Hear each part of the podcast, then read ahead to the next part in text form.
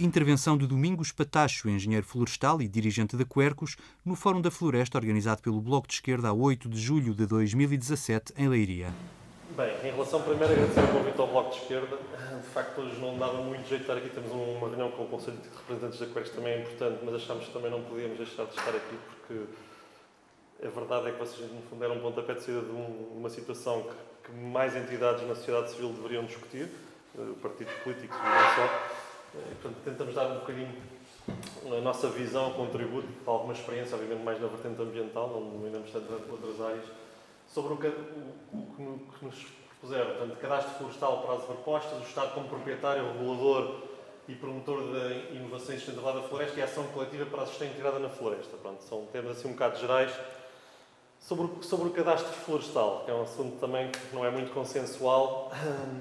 Ora bem, a reforma das florestas que está agora a ser discutida e que está na Assembleia da República basicamente partiu, hum, teve início numa proposta do Governo em agosto do ano passado, após os incêndios da Madeira e no Distrito da Aveira, principalmente.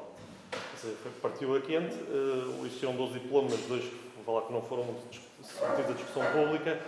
Um, desses, cinco já foram aprovados, outros estão na Assembleia, mais as outras propostas, como as que existem do Bloco e sobre o cadastro, o que é que nós temos a entender em termos muito gerais? Obviamente, nós, eh, há várias pessoas que têm entendimentos diferentes, hum, mas basicamente o que teve em discussão pública e que está na Assembleia da República é um sistema de informação cadastral simplificado.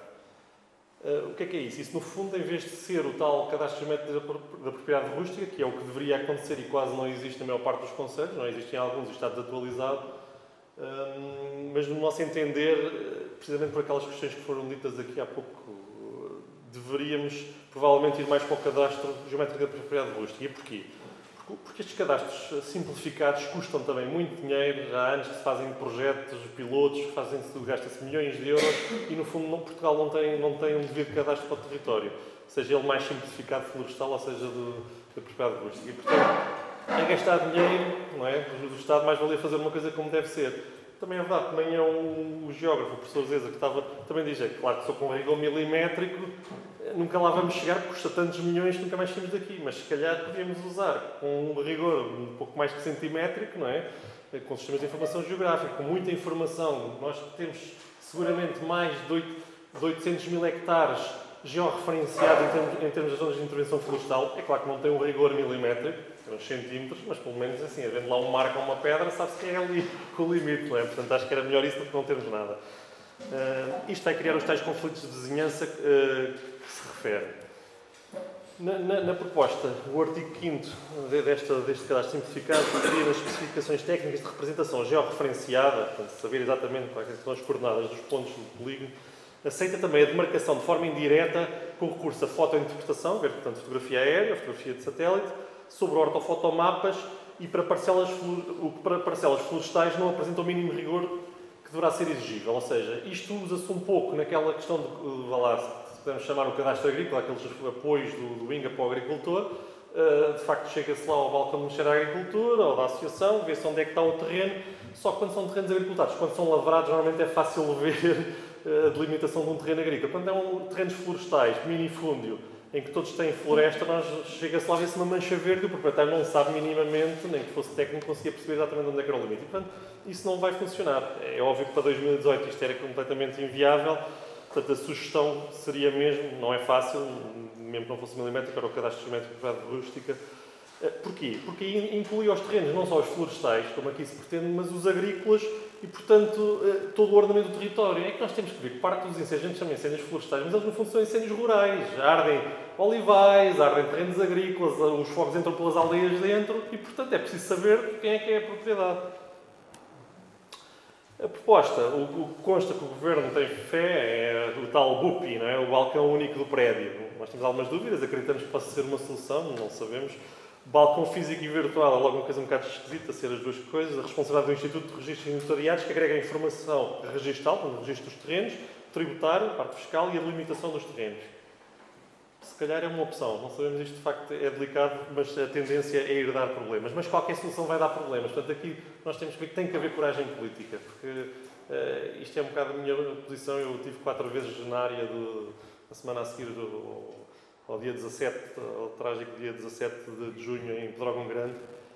E de facto ir lá, para quem já tem muita experiência em incêndios, nota-se que de facto as coisas não podem continuar assim, não podem morrer 64 pessoas e ficar tudo na mesma. Em 2003 morreram 21 pessoas, arderam 425 mil hectares, houve algumas alterações, é verdade, 2003 2005 houve algumas medidas legislativas, há sempre, depois dos incêndios há sempre medidas.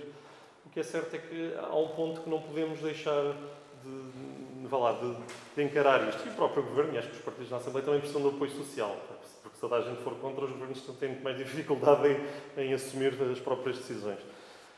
Sobre o Estado como proprietário, regulador e promotor da inovação sustentabilidade da floresta. Bem, o Estado português tem apenas cerca de 2% de espaços florestais em Portugal. Ou seja, fala-se 2 a 3, é mais perto de 2 do que 3, porque as áreas, infelizmente, às vezes têm-se perdido em vez de ser acrescentado. Uh, portanto, torna-nos no país com um valor mais baixo em termos europeus, já aqui foi falado também pelo colega, estamos na cauda da Europa, também aqui. Uh, mais uma das situações, a, média vai para os 58, não é? que penso que referiu há pouco, porque há países do norte da Europa que têm mais de 80% eh, em que o espaço florestal é do Estado. Não é? Eh, é verdade que existem bons exemplos. A Mata da Soleiria aqui, acho que tem bons exemplos, também tem maus. É verdade, não é assim tão grande, tem um pouco mais de 11 mil hectares e tem áreas bem geridas e tem outras áreas, provavelmente por falta de investimento. Eh, é uma mata que dá dinheiro ao Estado quando vende madeira de qualidade, precisamente para, para móveis, seja para estruturas, seja para o que for. Dá dinheiro ao Estado, só que depois não é reinvestido uma quarta parte para a gestão por isso é que às vezes vocês passam na mata e veem zonas que não estão geridas, pois é, mas eles não têm culpa, porque quem lá está a produzir dá dinheiro ao Estado, mas depois o Estado lá em Lisboa não, não dá o dinheiro para voltar aqui para a leiria, não é? E isso depois tem consequências, que também volta e meia, infelizmente há incêndios, eh, felizmente não muitos, a aproximarem-se ou entrarem na mata. E depois existem períodos florestais sem gestão mínima, portanto há, há, de facto há vários terrenos do Estado em que o Estado não é um exemplo, e portanto aqui também temos muitas dúvidas. O terreno privado abandonado depois o moderador diga-me que é para me esticar. Um, temos muitas dúvidas de meio hectare ou menos, que é essa média aqui do a norte do Tejo, vai para o Estado. Mas o Estado vai lá gerir aquele meio hectare? Não vai, não tem capacidade. Se não tem dinheiro para o gasóleo, a GNR ou o ICNF, como é que vai lá gerir aquele meio hectare? Não vai. Portanto, mas tem que se criar um sistema. Por isso é que, as, seja as sociedades, as propostas que estão em discussão, têm que se debater. Portanto, eh, e de facto, parte das sociedades, as entidades de gestão florestal, podem ser desvirtuadas e ir parar a fundos de investimento florestal relacionados com indústrias eh, ligadas às monoculturas e isso é de facto um problema. Sobre o Estado regulador, isto, isto, é uma coisa assim um bocadinho genérica porque eu não gosto de meter coisas que não domino, uh, mas a, ver, a, verdade é que a regulação do Estado é necessária para, para, para evitar as destruções e os abusos de alguns agentes do espaço florestal. Sim, o ideal é que o Estado não atuasse muito, se calhar, digo eu. Não, não é, isto não é uma política de esquerda. O problema é que quando o Estado se demite, não é? Ou quando se entrega aos privados, como tem sido nos últimos anos a tendência, isto só dá a geneira, não é? Só dá a geneira, se tem que se mudar, não é? Hum, apesar da intervenção no Estado dever ser contida, como referi, eh, por um lado, existem, por exemplo, no caso das arborizações com eucalipto e as preparações do terreno impactantes aqui no, no Conselho de Leiria e parte do Distrito é um dos problemas, têm que ser melhor reguladas, sob pena uh, da expansão das monoculturas e dos riscos associados não se conseguirem travar. Nós temos, por exemplo, só um caso, um casos muito simples na nossa região, que é que nem são empresas florestais, ou seja, os homens que fazem os eucaliptais, que têm aquelas escavadoras giratórias, não são empresas florestais. Têm uma máquina que usam na construção civil para fazer buracos, escavações e aterros, mas que também dá para plantar eucaliptos para o terreno, porque o Estado em Lisboa admite-se completamente saber se aquilo é feito à curva de nível, se é bem feito, se não causa erosão ou não. E, e enquanto que há empresas florestais que estão coletadas, que dependem dos fundos comunitários para executar projetos de arborização, aqueles estão 300 dias a trabalhar e não precisam de fundos públicos. Levam 2.500, 3.000 euros por hectare aos velhotes das aldeias, os velhotes pagam, fazem aquilo tudo, depois quando vem uma chuvada vai a terra toda até à estrada municipal e depois tem que ser, temos que ser nós contribuintes não é? a ter que ir lá limpar a valeta por causa da atrocidade. Isto perde produtividade até para o eucalipto, porque o solo, não é? Quer dizer, é essencial, eh, a camada mais fértil do solo está normalmente na, parte superficial, portanto, daquela erosão, tudo aquilo que vai ser arrastado para as linhas de água, é uma estupidez para todos, para o país, para o proprietário, para o, para tudo. E, portanto, tem que haver, de facto, uma intervenção. E eu, sinceramente, na Assembleia da República, estive lá a semana passada e ah, não, pode fazer as leis que se quiser, que depois não se aplica. Pois, há pouca fiscalização, mas se as leis forem bem feitas e tiverem medidas, elas conseguem se fazer cumprir no geral. Porque, por exemplo, só para vos dizer, estou se calhar a desviar aqui um bocadinho, por exemplo, se houvesse uma lei que dissesse, sim senhora, um senhor que anda aí com uma máquina destrutiva, uma encosta da Reserva Ecológica Nacional e que não tem o projeto atualizado pelo ICNF, se a lei previsse embargo e apreensão da maquinaria a favor do Estado, chegava lá, a GNR, não sei quê, olha meu amigo, uma máquina de 100 ou 200 mil euros fica já. E aquilo começava logo a entrar nos eixos. Portanto, é preciso ter coragem política, portanto, não é fazer leis fracas que eles contornem até se riem do Estado. Não é? E a realidade é essa. Portanto, a questão dos, do, do aspecto de distribuição, do regime, do regime da arborização, de facto, nós alertámos bem a ex-ministra Assunção Cristas, mas de facto estava encomendado pelos celuloses. Pronto, a proposta também do Bloco de Esquerda parece interessante. É verdade que não é fácil depois como é que aquilo vai conciliar, mas é um problema que agora está mais para a Assembleia. Uh, o reforço da fiscalização, toda a gente diz que é importante. Fala-se um pouco, acho que não muito, na reposição da guarda florestal, portanto, para fazer cumprir a legislação vai permitir um pouco mais a sustentabilidade, porque as coisas entram um bocadinho nos eixos. Só que também temos que ver uma coisa, é que a Guarda Florestal foi, foi extinta, ou foi incorporada na GNR há cerca de 10, 12 anos, e quem decidiu foi o ex-ministro da Administração de Terra, António Costa. Isto uh, não é muito bom sentido, porque normalmente não gosta muito de mudar decisões, agora que é Primeiro-Ministro, não é? Portanto, é claro, tirou-se os guardas florestais da floresta, claro que a coisa piorou. Porque os guardas florestais tinham uma grande vantagem. É que eles faziam uma vigilância... Uh, proativo, ou seja, eles andavam na floresta e estavam alguém iam lá fiscalizar. A GNR tem que se telefonar para lá e é preciso ter alguém que lá vá ver o que é que se passa. É? Enquanto isso as pessoas vão-se embora, que lá está. É? Portanto, é totalmente diferente. Sobre a ação coletiva para a gestão integrada da floresta, de facto, é, é bem preciso ir por aí. É? Nós defendemos uma coisa em termos muito genéricos, a forma como é que pode ser feita. As políticas públicas têm que apoiar mais as arborizações com espécies autóctones, quando estamos a falar autóctones, são espécies que são nossas, é o carvalho, o carvalho português, o carvalho alvarinho, o sobreiro, o freixo, uh, espécies que, de facto, também são mais resistentes ao fogo, apesar de alguns agora dizem que não, porque não interessa a algumas entidades. Enfim, isto parece que dá para tudo, não é? Esta, eh, esta guerra que existe agora na, aí na comunicação e contra a informação nos jornais é assim um bocado pavorosa. As zonas de intervenção florestal foram criadas em 2005. No fundo, a ideia era criar áreas agrupadas para fazer uma gestão conjunta. É interessante. A questão é que são muito burocráticas, no meu entender, e aquilo é difícil de operacionalizar. Algumas conseguem os fundos do, do PDF, portanto, fundos comunitários, para se avançar com projetos de limpeza, de gestão, de arborização, conseguem fazer alguns trabalhos, mas a maior parte das zonas de intervenção não tem, de facto, um trabalho efetivo que poderiam ter. Portanto, financiamentos, Fundo Florestal Permanente, Orçamento de Estado, outros a floresta tem que ser melhor ordenada. O fundo florestal é aquilo que se sabe, tem um valor baixo e usa-se o dinheiro, infelizmente, para coisas que não, não são muitas vezes ligadas à prevenção. As entidades de gestão florestal criadas na reforma, portanto, é um, tal, um dos modelos que pode ser um bocado perigoso, ou seja, tem, pode ser importante se não for desvirtuado, mas nestas coisas há sempre, coisas, há sempre quem estude melhor as leis por trás que não nós, e depois só passava uns tempos com a implementação é que se vê em alguns buracos das leis. Eh, consideramos essencial o emparcelamento dos prédios rústicos dispersos, e, obviamente, aqui as políticas fiscais incentivadoras é, é fundamental. A do recurso, é, a obrigatoriedade é sempre difícil, não é? Então, para um país como nós é sempre complicado, mas tem que se criar alguma forma de se proceder ao sentido do emparcelamento. Eu, por exemplo, conto um caso particular meu, também sou o típico proprietário minifundiário, não é? Eu tinha um... Tinha? Não, eu era co-proprietário de um terreno tinha 800 metros quadrados. São 800 metros quadrados, é mais ou menos o dobro desta sala, estão a ver? Esse era, era o terreno, claro que eu não consigo tirar rendimento daquilo tá? e ninguém, e ele, ninguém me teve interesse. E eu despachei aquilo. Porquê? Porque não interessa, não, não interessa para ninguém, nem em termos ambientais, nem em termos económicos para a produção de madeira, nem de nada, não é? Agora, é claro que há pessoas que têm muito apego à terra, mas têm que se criar condições. Ou pagam mais impostos e têm o apego à terra e depois começam a deixar de ter o apego à terra, não é? não sei, é uma hipótese, não estou a dizer que é o ideal. É, agora, alguma coisa tem que ser feita. Então passava à parte das imagens para depois gerar a discussão. Uh, por exemplo, este, este aqui, não sei se vocês conseguem ver se está muita luz, não podia-se apagar. Dá para apagar aquelas luzes ou não? Como tem luz, bastante luz natural. Pronto, aqui temos um, um exemplo.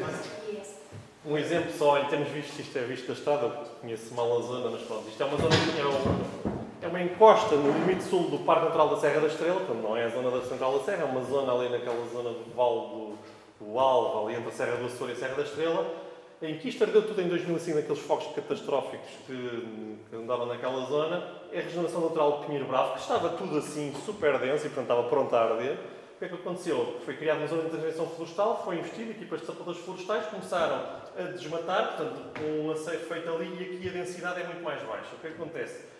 O ano passado teve a arder precisamente aqui numa zona, o fogo foi conseguiram parar o fogo antes de entrar nesta área e aqui os bombeiros, ou com meios aéreos, ou com sapadores, conseguem com alguma facilidade conter um incêndio porque têm alguma defesa. Se estivessem aqui no meio disto era fugir, não é? E portanto, algumas coisas foram criadas, mas este parece-me que pode ser um bom exemplo de isso. É, claro que é melhor, mas isto é sempre difícil, como o pinhal é uma Atenção que o pinhal bravo é uma espécie autóctone em Portugal. As pessoas pensam que não, é uma espécie autóctone. É verdade que é inflamável, quando está muito junto e quando começa a arder também arde bem. Mas as pessoas pensam que não é. Não, é, é de facto, há 30 mil anos já cá havia pinheiros bravos, está bem? Portanto, eh, isso interessa a outros que, que seja exótico, que é, para, que é para as pessoas acharem que não tem interesse nenhum. E depois isto, já estamos na área de, do incêndio de Pedrógão, Está aqui uma ZIF, numa aldeia aqui ainda do distrito de Leiria, e portanto o ordenamento que se vê é, sei lá, uns 4 mil eucaliptos por hectare, uma coisa assim tudo queimado, portanto, é assim, se não funcionarem, se não houver investimento e se não fizerem de facto a gestão, não vale a pena, é isto que vamos ter, mesmo em áreas diferentes. E, e, o que é que nós temos lá naquela área? Nós temos que ver, a área que aqui, portanto, no fundo aqui é o limite norte do distrito de Leiria, teve o primeiro, ou talvez o maior incêndio há cerca de 30 anos, no meados dos anos 80, aquela região que ainda hoje chama Pinhal Interior, é? mas o Pinhal é bastante raro naquela zona, posso-vos garantir. O que aconteceu é que as pessoas cortaram e começaram a plantar eucaliptos. O que acontece é que isto é um eucaliptal que não, não está ordenado, ou seja, tem alguns pinheiros bravos a, a crescer de regeneração natural, portanto isto é uma coisa que é quase ingerível. Não é? é difícil lá entrar, até com uma motorreçadora, quer dizer, aquilo não, não é fácil. Portanto, isto aqui assim é o que existe. E isto é o que existe em estimativa, para não dizer em 90% do território destes conselhos. Isto não interessa nada, isto não interessa para a indústria que está sempre a arder, o proprietário coitado tenta cortar aos 8 anos que é para ver se não arde, não é? Porque eles, as lojas eh, alertam que devia-se cortar aos 12 para ter mais produção, porque eles no fundo querem é volume, não querem paus, porque isto são os paus, não é? Bem, depois a estrutura, é uma imagem aqui do Conselho Vizinho em 2005, não é? Que também ordenou mais de 8 mil hectares e, portanto, isto é a estrutura fundiária que se falou aqui com o Pedro Vingra, em que, no fundo, estes marcos não têm mais do que 3 metros de distância uns dos outros. É? Portanto, se cada um tiver um pinheiro já é muito. Ah, quer dizer, assim, não é, acho que nem para os proprietários ou para os herdeiros de herança tem interesse. Eu acho que as imagens ajudam a explicar. Pronto, este é apenas mais um. Este trouxe-vos porquê? Foi um sítio que eu tive que me um bocado. Eu não trouxe as imagens porque acho que são um bocado. Um, porque ao pé deste, deste onde tirei fotografia estava um carro queimado, é? uma das vítimas mortais do, do incêndio de Pedrógão, em que a 3 metros, 3, 4 metros do carro ainda tinha alumínio derretido debaixo do carro. Ou seja, o eucaliptal gerou tanta energia que as temperaturas foram acima dos 660 graus em que entra a fusão do alumínio. É só para verem a temperatura que aquelas pessoas morreram. E o que lá havia era isto, o combustível era isto. Não era um campo de milho, não era um carvalho, não era. Pronto, era o que era. Era o que lá estava, não é? O que lá estava era isto. E nós vamos ver, e de facto, os proprietários tinham aqui um marco, até tem uma fala para saber que este eucalipto é do proprietário da direita e este é do proprietário da esquerda. O que é certo é que nem passa ali um trator e mesmo não com uma torcedora a a bater. Portanto, isto é a estrutura da propriedade que nós temos. E quando for assim, vai sempre arder. E portanto, acho que repetir o ciclo de incêndios com com este tipo de estrutura não tem caminhos, não tem acessos, não tem aceiras, descontinuidades, vão estar folhosas, mais resistentes. Mas atenção não é na floresta. Isto não é em Pampilhosa da Serra nem em Toragão Grande. Isto é, isto é aqui a poucas dezenas de quilómetros onde nós estamos agora. Isto é uma aldeia, isto é uma estrada alcatroada. Portanto, não é uma casa isolada no meio da floresta. Epá, mas esta casa deve ter para aí 50 anos, um pouco mais do que isso. Além que foi para a estrangeira e abandonou. É alguém desistiu do país, não é? Pá, isto aqui foram-se embora, pá, e agora quem é que é o dono? Se calhar também não. Se não há o tal cadastro, não é florestal, isto não é floresta. Como é que se vai saber quem é que é os herdeiros ou quem é que é para notificar o proprietário? Tem que haver cadastro. E, portanto, isto é a paisagem, portanto, ao fim de três dias de incêndio, Portanto, temos Pedrógão Grande, Castanheira de Pera, Figueiró dos Vinhos, isto é o Conselho da Sertã, Distrito de Castelo Branco. Portanto, andou em três distritos de incêndio e o que se vê é isto. São milhares de hectares de, de eucaliptais. Aqui, por acaso, há uns pinhais, os únicos, raros, é uma coisa muito rara eh, já. E, portanto, o incêndio, não há nada que trave estes incêndios. E a única coisa que trava, mais uma vez aqui no, na área, é que, sem ter combate direto, todos os eucaliptais arderam. Pá, e há aqui uma aldeia pequenina que não tinha ardido. E se formos a ver, isto é o quê? Isto é o carvalho alvarinho. É o tal carvalho francês, aquele das pipas, do vinho e tal, que eles lá produzem, vale um milheirão, mas que nós cá cortamos para a lenha. É? salvaguardou a aldeia. Tudo o resto ardeu. Isto tinha ardido no ano passado, em 2016, numa zona de serra, com alguns baldios. Isto são pequenos privados e de celosos também, portanto não queria assumir também há aqui terrenos de celosos.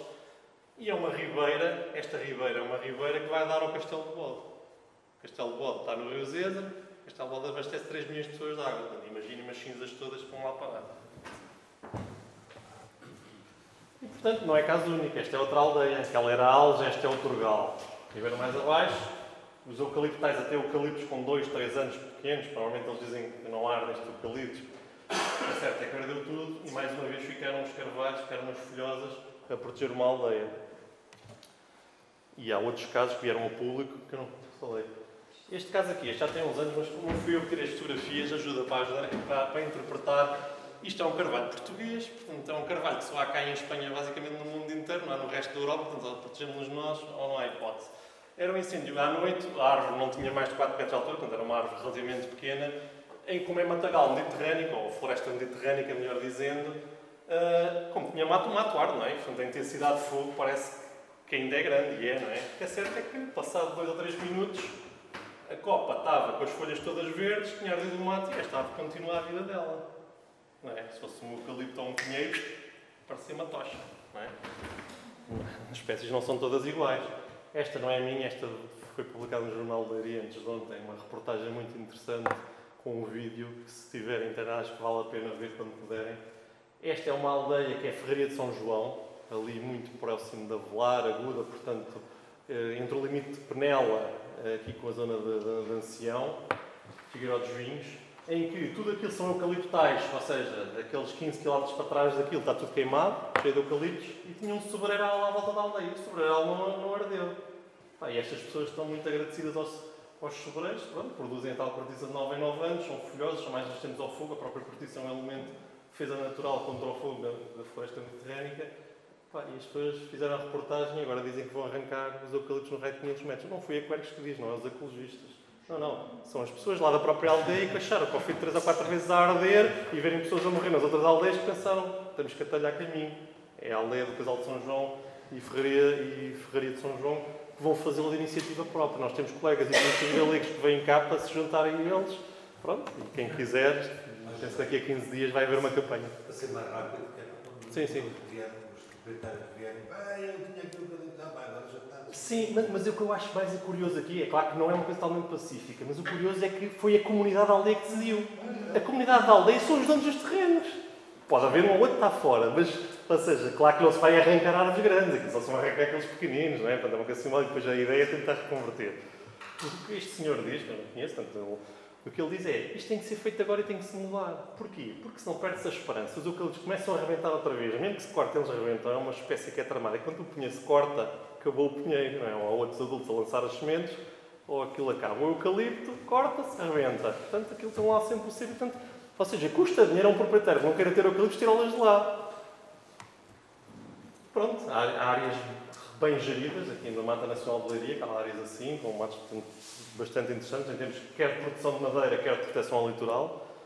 Uma, uma coisa que se tinha perdido há 30 anos e que recuperou a resinagem, começa a dar algum rendimento, depende valor, não sei, 50, 50 cêntimos por cada bica, por cada pinheiro. E, portanto, eu acho que temos que ir neste sentido. Aqui está um carvalho a nascer, portanto, seja, ter uma floresta um pouco mais biodiversa e menos intensiva, não andar cá com maquinaria pesada sempre a mexer no chão, a cortar um mato para tentar reduzir o risco de incêndio, e temos que ir numa ótica de uma floresta multifuncional, em que os tais serviços do ecossistema e que a água das chuvas se infiltre e faça a recarga do aquífero, e não que, que, se vá arrastar as terras todas que foram mexidas com tratores ou de, de, e que vão provocar problemas de erosão. Desculpem o tempo tomado, espero que contribua para a discussão, que era isto que a gente tentava agora nesta fase final. Muito obrigado.